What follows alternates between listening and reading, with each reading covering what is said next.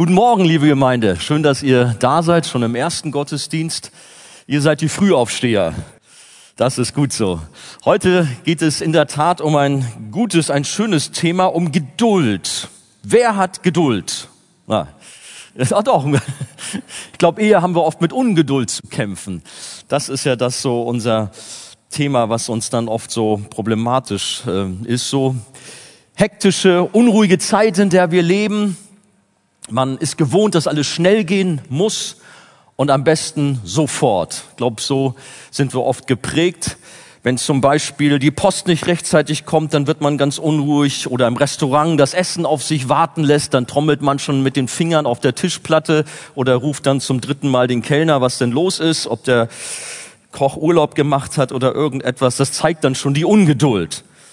Oder ja, ich hab, muss sagen, ich habe bei dieser Predigtvorbereitung so viel selber auch wieder Erfahrung machen dürfen müssen, dass ich dachte, oh Herr, wenn jede Predigt mir so viele Lektionen im Vorwege zeigt, dann möchte ich nicht über ja, worüber denn sprechen? Also Geduld ging ja noch bisweilen, aber es gibt dann noch vielleicht noch schwierigere Themen. Also die letzte Woche, ich wurde immer wieder herausgefordert. Vielleicht kennt ihr das auch, Computer, Laptop, wenn das nicht so funktioniert, das Ding. Du möchtest am liebsten die Maus, die du da hast, ja, naja, ist ja keine, kein Lebewesen, aber auch da muss man natürlich sorgsam mit umgehen. Oder ich weiß, in der Weihnachtszeit, ich bin so zuständig dafür, den Tannenbaum zu schmücken, wenn die Lichterkette sich dann ineinander verheddert hat. Kennt ihr auch sowas? Oh Mann, da könnte man dann so ein bisschen aus der Haut fahren, so gewissermaßen. Es gibt so manche Dinge, die, die, ja, die fordern Geduld. Oder mit dem Hund Gassi gehen und der will dann nicht so, der trödelt dann rum. Meine Frau sagt immer, in der Bibel gibt es so viele Bibelstellen, wo wir lieb sein sollen zu den Tieren. Ja, auch beim Gassi gehen. Doch, mache ich dann ja auch. Wir sind oft gestresst und unruhig, voller Ungeduld. Wir hetzen von einem Termin zum anderen und die Wirtschaft hat sich ja darauf eingestellt dass alles so ganz schnell gehen muss. Löslichen Kaffee nur als ja, als einfaches Beispiel, äh, Fertiggerichte, Sofortkredite, überall Automatisierung. Zeit ist Geld. Wir haben halt keine Geduld. Und nun kam die Corona-Krise, oder wir sind ja noch irgendwo drin auch, und die fordert eine Menge Geduld. Ist das nicht so? Manchmal, ja, ich kann nicht mehr, es reicht. Aber diese Corona-Krise, auch wenn sie uns viel Geduld abverlangt, die hat uns auch so ein bisschen runtergeholt. Man redet ja davon, sie hat uns entschleunigt, dass wir mal so ausgebremst worden sind, mal drüber nachdenken dürfen, wie ist denn unser Leben? Hat uns eine Zwangspause verordnet, so dass man zum Nachdenken kommt. insofern ist das auch ganz gut und dann passt das jetzt auch hier rein. Predigtserie haben wir über die Frucht des Geistes und heute nach den Merkmalen Liebe, Freude, Frieden, die Geduld. Ich möchte über drei Fragen mit uns austauschen oder sprechen. Was ist eigentlich Geduld? Wann brauchen wir Geduld? Das ist dann das Praktische.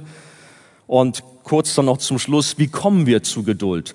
Stehen wir nochmal auf zum Lesen des Textes, um dem Wort Gottes Respekt zu erweisen. In Galater 5, Vers 22 bis 23 haben wir unseren Text. Eigentlich will ich sagen, können wir ihn schon auswendig. Aber es ist gut, Wiederholung ist wichtig, auch bei diesem wichtigen Thema. Die Frucht hingegen, die der Geist Gottes hervorbringt, besteht in Liebe, Freude, Frieden, Geduld. Darum geht es heute.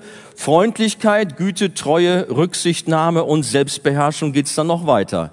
Gegen solches Verhalten hat kein Gesetz etwas einzuwenden.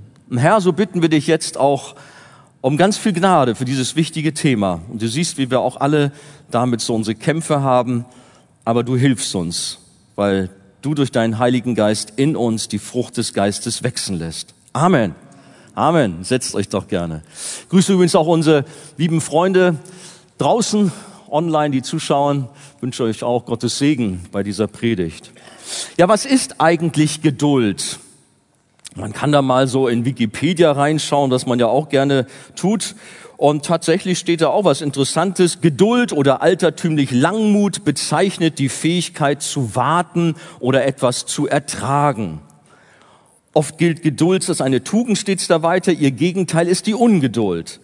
Als geduldig erweist sich, wer bereit ist, mit ungestillten Sehnsüchten und unerfüllten Wünschen zu leben oder diese zeitweilig bewusst zurückzustellen. Diese Fähigkeit ist eng mit der Fähigkeit zur Hoffnung verbunden. Geduldig ist auch, wer Schwierigkeiten, Leiden oder lästige Situationen mit Gelassenheit und Standhaftigkeit erträgt. Da ist schon mal ganz gut was zusammengefasst, in der Tat. Also das muss ich sagen. Ja, bist du ein geduldiger Mensch? Wie sind unsere Kämpfe? Wir haben alle Defizite, sagte ich schon. Was vielleicht auch wichtig festzuhalten ist, was Geduld, äh, damit es nicht falsch verstanden ist. Geduld ist nicht etwas auszusitzen, lethargisch zu sein oder womöglich faul zu sein. Das hat nichts mit Geduld zu tun. Manche Leute verstehen Geduld nur als passives Warten oder als sanfte Toleranz. Aber wenn wir in die Bibel hineinschauen, dann finden wir doch eine ganze Bandbreite, was Geduld meint und dass es auch mit Aktivität auch zu tun hat. Zum Beispiel in Hebräer 12, Vers 1. Darum auch wir steht da, weil wir eine solche Wolke von Zeugen um uns haben, lasst uns ablegen alles, was uns beschwert und die Sünde, die uns ständig umstrickt und, hört mal, lasst uns laufen, wie denn? Mit Geduld in dem Kampf, der uns bestimmt ist. Also hier übersetzt Geduld mit Durchhaltevermögen. Ein Christ läuft sein Rennen geduldig, indem er Schwierigkeiten beharrlich meistert. Im griechischen Urtext, da haben wir das Wort, ich hoffe, ich spreche das jetzt richtig aus, Hupomone, kann das sein, so ähnlich, was in fast allen Bibelübersetzungen mit Geduld übersetzt wird. Es beinhaltet geduldige Ausdauer beziehungsweise Ausharren. Dann gibt es noch ein anderes griechisches Wort, das lautet Makrotumia oder Thymia und wird mit Geduld oder mit dem älteren Begriff Langmut übersetzt. Und das ist ja auch der Begriff, der eigentlich hier in Galater 5 auch drin vorkommt. Das griechische Wort Makro, das kennen wir eigentlich so, das ist groß oder lang bedeutet das. Das Stammwort Tumos bedeutet Temperament. Makrotumia beschreibt also jemanden mit einem ausgeglichenen Temperament. Und das sind wir alle, so ausgeglichen. Amen. Na, wie wird es eigentlich sein, wenn ich heute zwei Stunden predige? Na, da würden die anderen nachher meckern. Ne? Da kann man manchmal auch hier als Preacher die Zuhörer auf die Geduldsprobe stellen, wenn es dann zu lang wird. Aber ich habe ja die Uhr im Blick. Nein, ähm, wir brauchen tatsächlich ein ausgeglichenes Temperament. Das Gegenteil davon ist jemand, der unausgeglichen ist, aufbrausend, ungeduldig. Aber wir kennen uns ja. Wenn wir die Frucht des Geistes mit den Werken des Fleisches vergleichen, dann könnte man das Merkmal Geduld, Langmut auf der einen Seite als Frucht des Geistes mit den Werken des Fleisches auf der anderen Seite Zorn und Hass vielleicht gegenüberstellen, was so eine Folge auch von Ungeduld ist. Nur sagt nicht nur die Bibel, dass wir geduldig sein sollen, auch wissenschaftliche Untersuchungen haben das zu Genüge erwiesen. Welch Wunder, dass Geduld uns gut tut. Für die Psyche, für die Gesundheit, hast nicht so viel Magengeschwüre, nicht so viel Kopfschmerzen. Geduldige Menschen erreichen auch eher ihre Lebensziele und so weiter und so weiter. Das ist vielleicht auch nichts Verwunderliches. Also da haben wir schon auch vom Natürlichen her einen Anreiz. Aber wir sprechen hier ja auch nicht so von den allgemeinen Eigenschaften dass wir geduldig sind, sondern es geht um die Frucht des Geistes, also nicht von natürlichen Charaktereigenschaften. Denn es gibt durchaus sehr nette, gute Persönlichkeiten, die sehr geduldig sind, wo sich manch ein Christ eine Scheibe abschneiden kann. Die sind einfach so von ihrer Veranlagung so. Und ich staune da zum Beispiel über manche Pflegekräfte, Therapeuten. Nein, wie bei Liebe, Freude, Frieden geht es hier um die durch das Wirken des Heiligen Geistes bewirkte Geduld im Leben des Gläubigen. Das ist eine ganz besondere Qualität. Das ist auch der Wunsch im Übrigen des Apostels Paulus in 2. Thessalonicher 3, Vers 5. Da steht es, dass er sich wünscht, dass Christen vom Herrn zur Geduld Christi gelenkt werden. Dass es in uns diese göttliche Geduld reichlich wächst und entfaltet. Das wünschen wir uns alle, dass der Herr in uns Geduld mit Macht wachsen lässt. Wollen wir wissen, was Geduld ist, dann müssen wir uns Jesus und sein Leben anschauen. Schau auf das Kreuz. Es ist immer gut, auf das Kreuz zu blicken.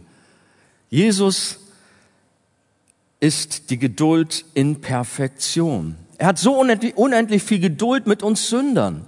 In Römer 2, Römer 2, Vers 4 heißt es, dass Gottes Geduld uns zur Umkehr, zur Buße führt. In Römer 9, 22 wird darauf hingewiesen, dass nur Gottes Geduld ihn daran hindert, die Gefäße seines Zorns zu verderben. Paulus gibt Gott alle Ehre für seine unbegrenzte Geduld, die ihn, den schlimmsten Sünder, rettet. 1. Timotheus 1, 15 bis 16. Aber nicht nur Paulus spricht viel von Geduld. Da ist auch Petrus, der hebt die Geduld Gottes in 1. Äh, Petrus Kapitel 3, Vers 20 hervor und weist darauf hin, dass Gott immense Geduld hat mit den bösen Menschen. Zu Noahs Zeiten. Da ist davon die Rede. Und dass er das Gericht so lange wie möglich hinauszögerte. Aber auch heute ist es nicht anders. Die Geduld Gottes mit den Menschen ist da. Er will, dass keiner verloren geht. So steht es in 2. Petrus 3, Vers 9 und 15. Und deswegen zögert er hinaus und ist unfassbar geduldig, voller Langmut. Und darin sollen wir Gott nacheifern. Sollen wir Jesus nacheifern, auch geduldig sein. Kommen wir zum zweiten. Wann brauchen wir Geduld? Ja, immer. Gibt ja so einen Ausspruch. Herr, schenk mir Geduld, aber bitte sofort bei all den Herausforderungen und äh, ja, Situationen, in denen wir stehen. Lass uns schauen in den praktischen Bereichen, wie wir uns verhalten sollen und was die Bibel uns jeweils rät. Ich habe mich dabei an einem Buch äh, orientiert, das heißt Streben nach Gottseligkeit von dem amerikanischen Theologen und Seelsorger Jerry Bridges. Wir brauchen Geduld. Das sind fünf Aspekte, die ich da habe. Erstens beim Erdulden von Unrecht. Der Geduldige ist fähig, erlittenes Unrecht lange Zeit auszuhalten, ohne dabei Bitterkeit in sich zu verspüren. Ich denke da an eine versprochene Beförderung. Das sind so Sachen, auch die ich selber erlebt habe.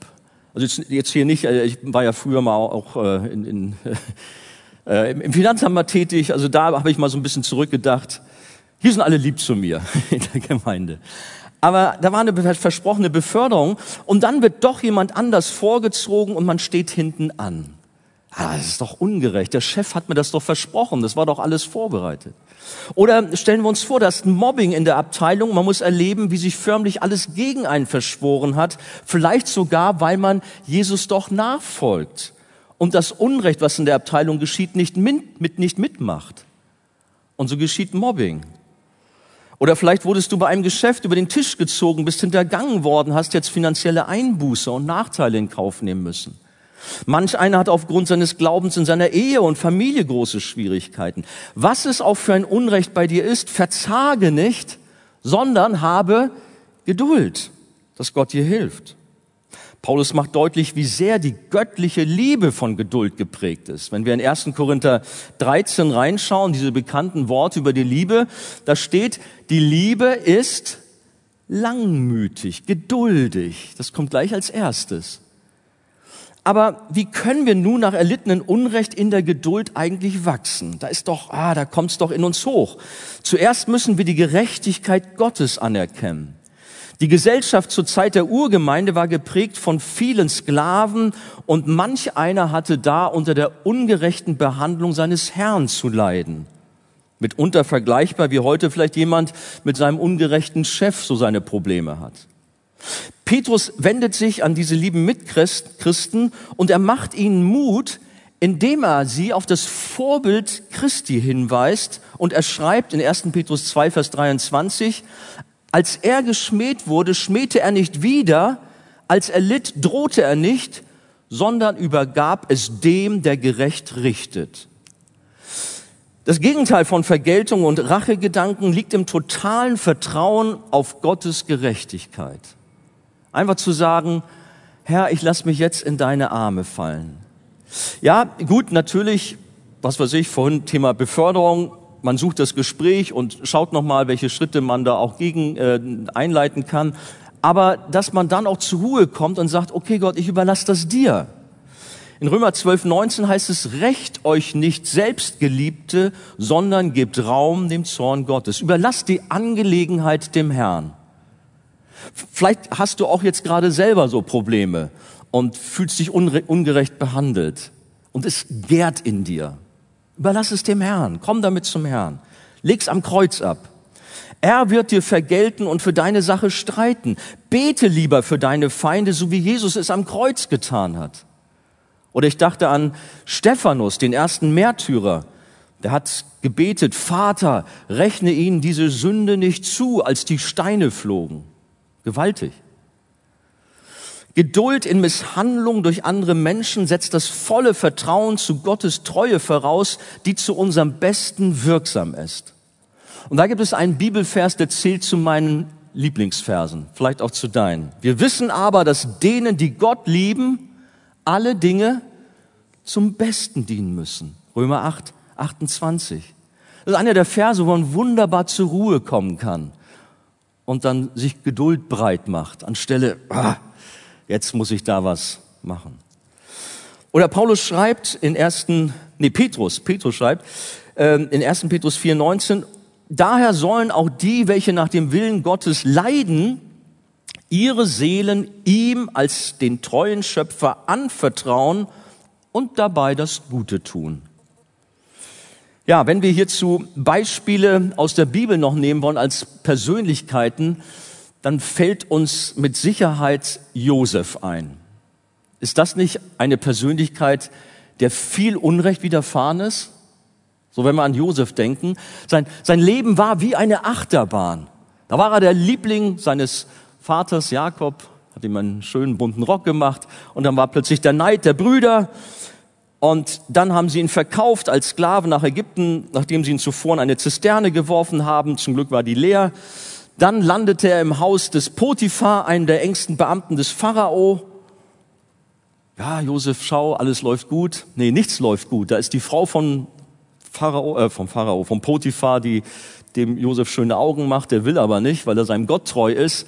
Und dann dreht sie den Spieß um und sagt, er hat sie ver... Na, ihr kennt die Geschichte bezichtigt ihn der Vergewaltigung und so landet er im Gefängnis. Ungerecht. Ja, natürlich ist es ungerecht.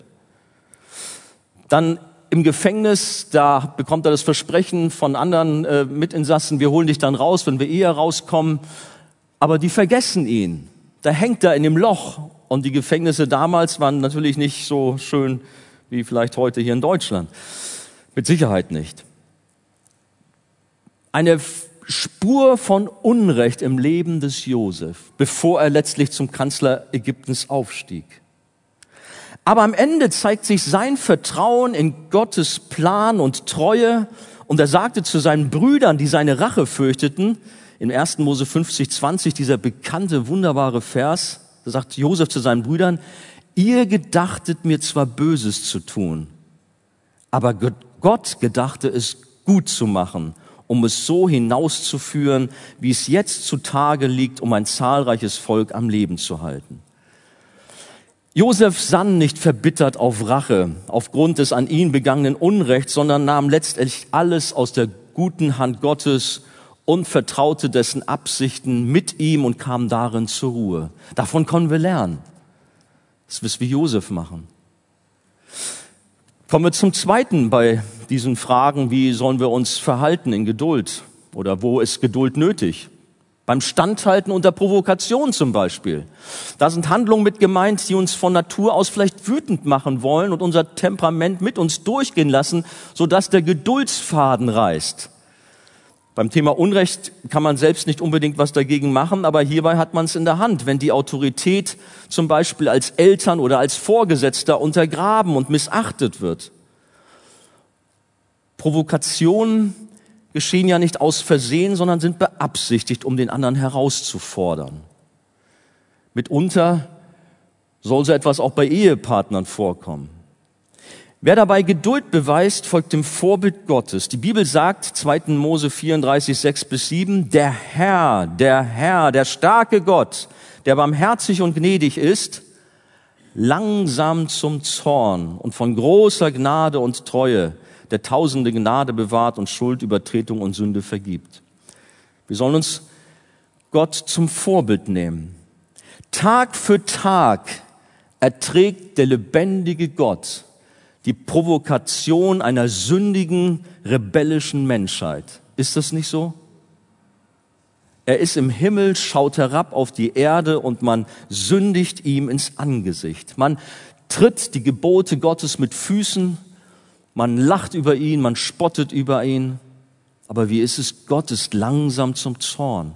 Und davon sollen wir lernen, es ihm gleich tun.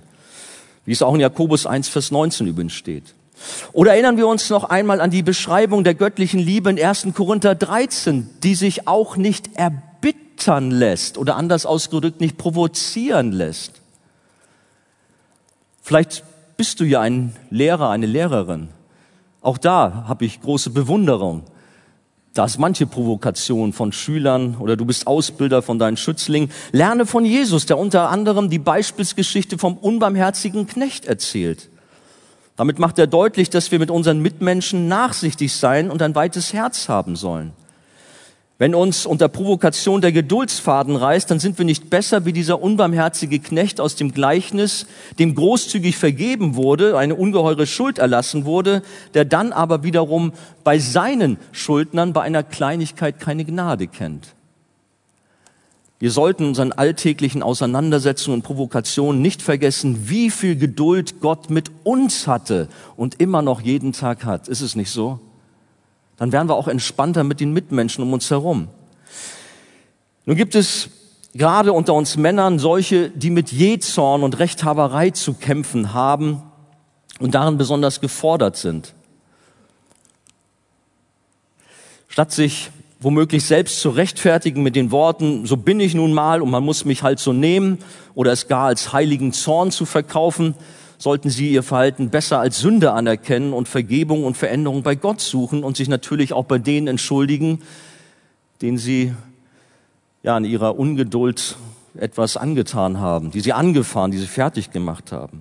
Vielleicht kämpfst du schon lange mit dieser Unart, mit Jezorn, mit dieser Ungeduld. Bring es dem Herrn und komm auch immer wieder. Die Bibel ermutigt uns, in Sprüche heißt es, denn siebenmal fällt der Gerechte und steht doch wieder auf, dass wir mit unseren Unarten auch zum Herrn kommen und er hilft uns. Das dritte, beim Erdulden von Fehlern brauchen wir Geduld. Nicht unsere Fehler sind jetzt in diesem Fall gemeint, sondern von unseren Mitmenschen.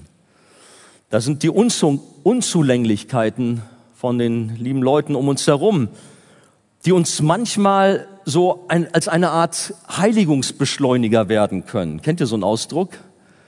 Die fordern einen so heraus, dass man über diese Umstände, die man da erlebt, irgendwie dann im Glaubensleben besonders herausgefordert sind.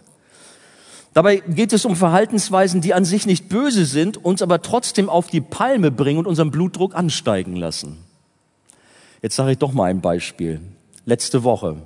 Ich hatte einen dringenden Termin in Soltau. Stau auf der A7.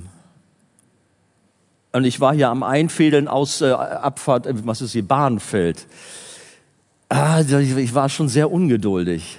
Und dann war vor mir eine liebe Dame, die war so geduldig, die Geduld in Person, weiß noch, Stader Kennzeichen, also die Stader scheint Geduld zu haben, die hat alle reingelassen. Immer noch ein und noch ein. Ich dachte, ja, so komme ich ja nie auf die A7 und die Zeit läuft. Ich muss da um vier habe ich den Termin. Könnt ihr euch vorstellen, wie es bei mir im Auto immer mulmiger wurde? Ich wollte schon, nein, nein, ich wollte gar nichts. Ich habe nur gesagt, Herr, bitte, ähm, ja, lass mich doch jetzt dahin kommen. Oder du bist, ich meine, das sind so typische Fälle, ihr kennt das auch, bist auf der Autobahn unterwegs und da ist jemand, dreispurige Autobahn, völlig leer und da ist einer auf der Überholspur mit 100 und du fährst ein bisschen schneller und der lässt dich nicht vorbei. Was machst du dann? Lichthupe und dann tobst du dahinter rum. Ich meine, ich muss gestehen, ich habe dann manchmal auch schon, bin dann nebenher gefahren, habe mal geguckt, ob es ihm noch gut geht. Und dann hat er gemerkt, ach ja, da ist einer hinter mir und dann haben wir uns zugewunken und dann ist er rein oder sie und dann konnte ich vorbeifahren. Also es gibt so bestimmte Situationen, wo da liebe Menschen um uns herum Fehler machen oder nicht so geschickt sind und wir dann auch sehr ungeduldig werden können. Oder ein Kollege ist in seiner Arbeitsweise einfach nur dilettantisch und ist dabei, euer gemeinsames Projekt an die Wand zu fahren. Kann dich sehr herausfordern, ja.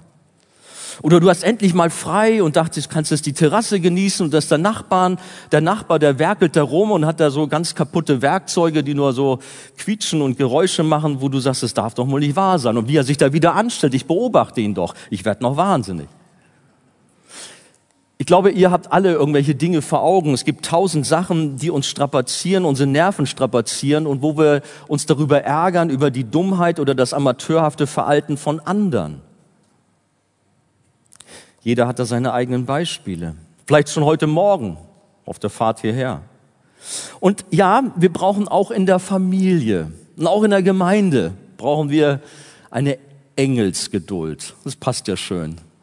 Eine Engelsgeduld, ja. Aber wisst ihr was? Oft steckt dabei aber auch Stolz dahinter. Ein Pastor schrieb, kaum ein Tag vergeht, an dem man nicht abfällige Bemerkungen über die Dummheit und das Ungeschick anderer hört und wir denken, wir sind klüger und geschickter als andere. Es mag sogar stimmen, nur woher haben wir denn eigentlich unser Wissen und unsere Talente? Woher haben wir sie? Manch einer klopft sich noch auf die Schulter, wie toll man doch ist. Bin ich doch gut drauf, habe ich doch wieder alles gut gemeistert.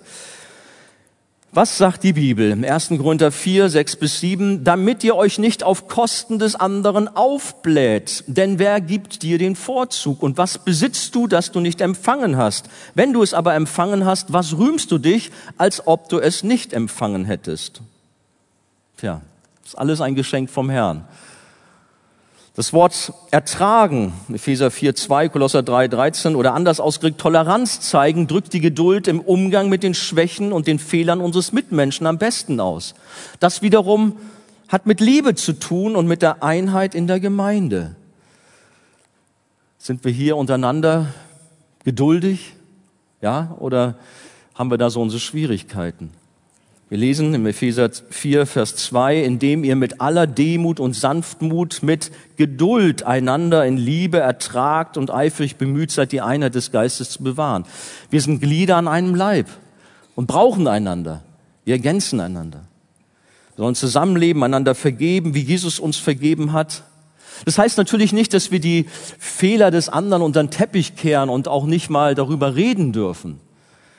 Aber selbst dabei sollte man dann bedenken, wo ist womöglich in meinem Auge ein Balken und ich bin dabei, den kleinen Splitter im Auge des anderen zu suchen. Ihr versteht bei dieser Thematik, worum es geht. Das nächste, Geduld gefordert beim Warten auf Gott. Gott hat seinen Zeitplan und wir vertrauen ihn. Und da haben wir natürlich auch so unsere Fragen. Herr, wie wird das mit meinem Leben? Berufungsfragen. Ich habe so in mir, ob ich da in Dienst gehe oder welcher Dienst mag es sein und ich weiß nicht, solche Fragen. Oder auch Fragen bezüglich des Studiums, des Berufs, dann natürlich gerade auch bei Partnerschafts-, Familienfragen. Das zum Beispiel Abraham und Sarah aus der Bibel, die nicht auf den von Gott verheißenen Nachwuchs warten wollten, sondern ungeduldig nachhalfen. Und Abraham mit der Magd den Ismael zeugte, der viel Nöte statt die ersehnte Erfüllung brachte. Ja, Abraham wird aber dann auch gelobt in Hebräer 6,15, dass er geduldig ist. Und so erhielt Abraham, nachdem er geduldig gewartet hatte, was er versprochen wurde. Was versprochen wurde. Was war mit Abraham? Er hatte die Lektion verstanden, gelernt, geduldig zu warten, auf Gott zu vertrauen und Gott schenkte ihm den Isaak. Und kann es sein, dass du vielleicht eine gleiche Thematik hast, du auch auf Nachwuchs wartest, aber es will nicht werden, hast vielleicht sogar eine Fehlgeburt gehabt. Das sind so Themen, wo man auch in Krisen reingeraten kann. Halte treu an deinem Gott fest, vertraue ihm. Denken wir an David, der geduldig abwartete, bis Gott ihn zum König einsetzte und er sich nicht an Saul vergriffen hatte. Waren oft die Gelegenheiten. Und die ganze Situation war doch eigentlich für ihn. Aber er hat sich nicht an Saul versündigt. David hatte auch so immer wieder viele Herausforderungen in seinem Leben, aber er lernte geduldig auf Gott zu harren. Auch ein Ausdruck, der immer wieder vorkommt. Eines seiner Lieder, also ein Psalm, der lautete deshalb auch, beharrlich habe ich auf den Herrn geharrt, da neigte er sich zu mir und hörte mein Schreien. Er zog mich aus der Grube des Verderbens, aus dem schmutzigen Schlamm und stellte meine Füße auf einen Fels, er machte meine Schritte fest. Psalm 40, Verse 2 bis 3. Sehr mutmachend. Die Lage war ernst. Aber Gott hat sein Gebet erhört und er war beharrlich dran. Und Gott hat ihn herausgeholt und gerettet. Und auch uns hat er gerettet und hat unsere Füße auf den Felsen Jesus Christus gestellt. Im Neuen Testament haben wir auch ein schönes Beispiel mit Paulus und Silas im Gefängnis in Philippi. Kennt ihr auch die Geschichte? Natürlich. Da ist ihnen auch sehr viel Unrecht äh, geschehen. Misshandelt worden, dann wurden sie dort im unteren Kerker eingesperrt. Und dann lesen in der Apostelgeschichte 16, 26 bis 28, dass plötzlich ein Erdbeben kam. Und dann gingen die Türen plötzlich alle auf. Halleluja, los, Beine in die Hand und ab dafür. Nein, Paulus und Silas nutzten diese Gelegenheit nicht aus, um sich in Sicherheit zu bringen. Sie warteten stattdessen geduldig ab, was passiert, was Gott vorhat. Denn es war noch nicht Gottes Zeitpunkt. Und so kam es, dass sie wenig später die gute Nachricht an den Gefängnisdirektor weitergeben mussten, sollten, durften. Und er und sein ganzes Haus haben Christus kennengelernt. Und erst danach da wurden sie übrigens offiziell von den römischen Behörden dann entlassen und freigelassen. Wir haben in der Schrift so viele großartige Verheißungen, sind gut beraten, daran festzuhalten und uns nicht durch Zweifel und Ungeduld davon abbringen zu lassen, sondern treu auf Gott zu warten. Hebräer 6, Vers 12 steht, damit ihr ja nicht träge werdet, sondern Nachfolger derer, die durch Glauben und Geduld die Verheißungen erben. Habt Geduld. Als Vorbild für geduldiges Warten verweist Jakobus auf einen Bauern, der auf seine Ernte wartet. Er vergleicht es mit dem geduldigen Warten des Gläubigen auf die Wiederkunft des Herrn. In Jakobus 5, 7 bis 8 finden wir das. Und dann noch mal zu diesem großen Thema. Ich weiß ja, das beschäftigt viele Menschen. Vielleicht auch bei dir da draußen, das Thema Partnerschaft. Die Suche nach dem Lebenspartner. So viele konnten nicht warten und haben dabei Gottes Willen für ihr Leben ignoriert und sind ihren eigenen Wünschen gefolgt und haben missachtet, dass der Partner zu Jesus gehören muss. Die Bibel sagt das doch deutlich in 2. Korinther 6, Vers 14 folgende oder aus 1. Korinther 7, 39, dass es im Herrn geschehen soll. Aber sie haben sich so um den Segen gebracht, weil sie nicht gewartet haben, sondern einen Ungläubigen geheiratet haben. Natürlich ist es mitunter nicht einfach, wenn man viele Jahre als Single alleine ist, so dass man sich schon fragt, ob Gott einen vergessen hat. Habe aber Geduld, warte, harre aus, als dass du dann dein Leben verschwendest und Gott ungehorsam bist. Gott hat versprochen, ich will dich nicht verlassen noch versäumen, so steht es in Hebräer 13,5. Und das Gleiche gilt auch für viele andere Lebensfragen, dass wir nicht ungeduldig werden. Mit dem Schreiber des Hebräerbriefs möchte ich ausrufen, ausrufen, ausrufen, ausrufen, darum werft euer Vertrauen nicht weg, welches eine große Belohnung hat.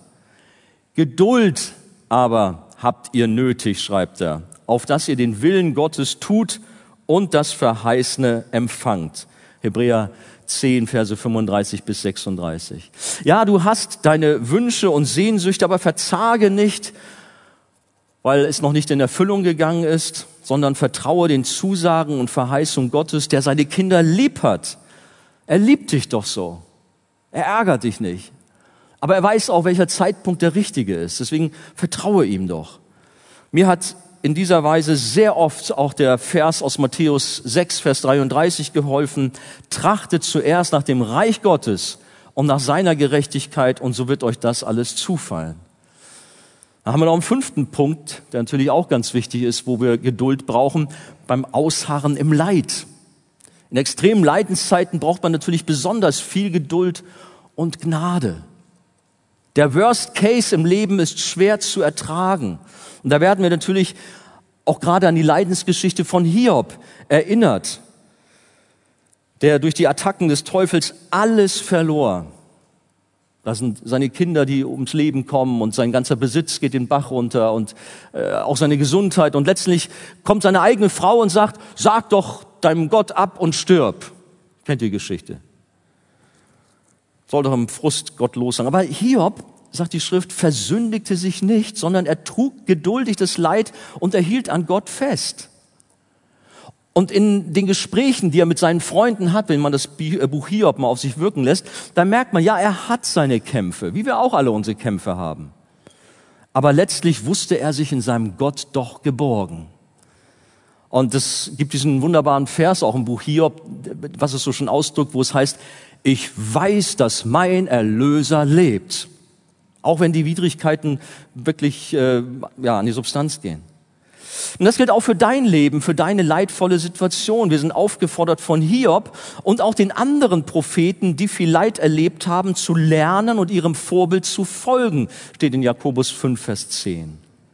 Jesus, der gute Hirte, dein Erlöser ist da und er trägt dich doch durch das Tal der Todesschatten hindurch. Haben wir doch auch oft erlebt, oder nicht? Deswegen dürfen wir auch in der jetzigen Situation, die uns an die Substanz geht, Gott vertrauen. Ich weiß, man kann sowas hier mal gerade in so einer Predigt mal hier so runterschreiben und jetzt hier von der Kanzel so vollmundig verkündigen. Aber ich sage euch, ich habe da auch schon manches hinter mir, wo ich auch gefordert war. Ich sage das jetzt nicht, um den hier zu machen, sondern ja, das war auch eine Schule Gottes. Aber auch Gott im größten Leid zu vertrauen, zu sagen, Herr, du machst keine Fehler. Es wird alles gut. Ich halte fest, ich vertraue dir. Ich darf uns Mut machen, auch wenn wir im Glutofen des Leides stehen am Ende unserer Kraft sind und verzweifeln möchten. Vielleicht kämpfst du mit einer schweren Krebserkrankung oder steckst in schweren Depressionen fest. Oder du hast gerade so eine negative Nachricht, so Hiobsbotschaften erhalten und dein Herz ist ganz schwer. Wirtschaftliche Nöte vielleicht, Kurzarbeit, Arbeitslosigkeit. Es sind viele Fragen, wie es weitergeht. Man wird müde und Hoffnungslosigkeit will sich breit machen. Immer wieder habe ich das auch erlebt, ja. Man wird müde, man will fast aufgeben. Aber die Bibel macht uns Mut, halte durch, bleib dran, harre geduldig aus. Und da gibt es so viele wunderbare Trostworte, die uns wir uns auch gegenseitig zurufen können. Zum Beispiel aus Jesaja 40, er gibt den Müden Kraft und Stärke genug dem Unvermögenden. Knaben werden müde und matt und junge Männer straucheln und fallen. Aber die auf den Herrn harren, die kriegen neue Kraft, dass sie auffahren mit Flügeln wie Adler, dass sie laufen und nicht matt werden, dass sie wandeln und nicht müde werden. Harre auf Gott. Bleib dran.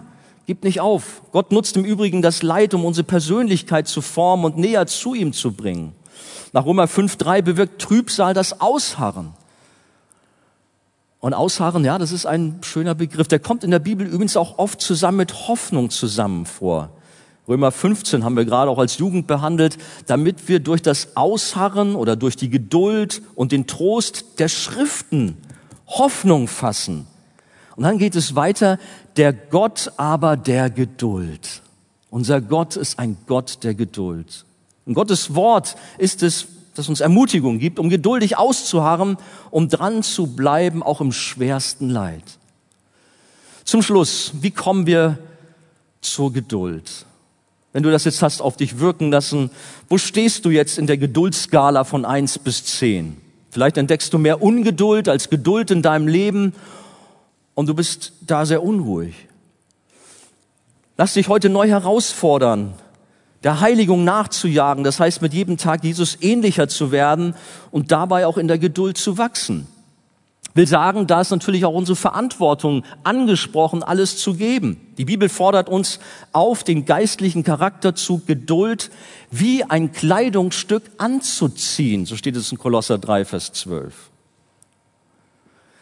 Nun haben wir in der Welt viele Geschichten, die uns Mut machen, was, es, was sich auszeichnet, geduldig zu sein, auszuharren. Es ist interessant, gerade in diesen Tagen wurde an eine Sportgeschichte erinnert, die sich vor über 60 Jahren abspielte und die zeigt, dass es sich lohnt, geduldig zu warten, dran zu bleiben, auszuharren, alles zu geben, auch wenn die Umstände sehr ungünstig erscheinen.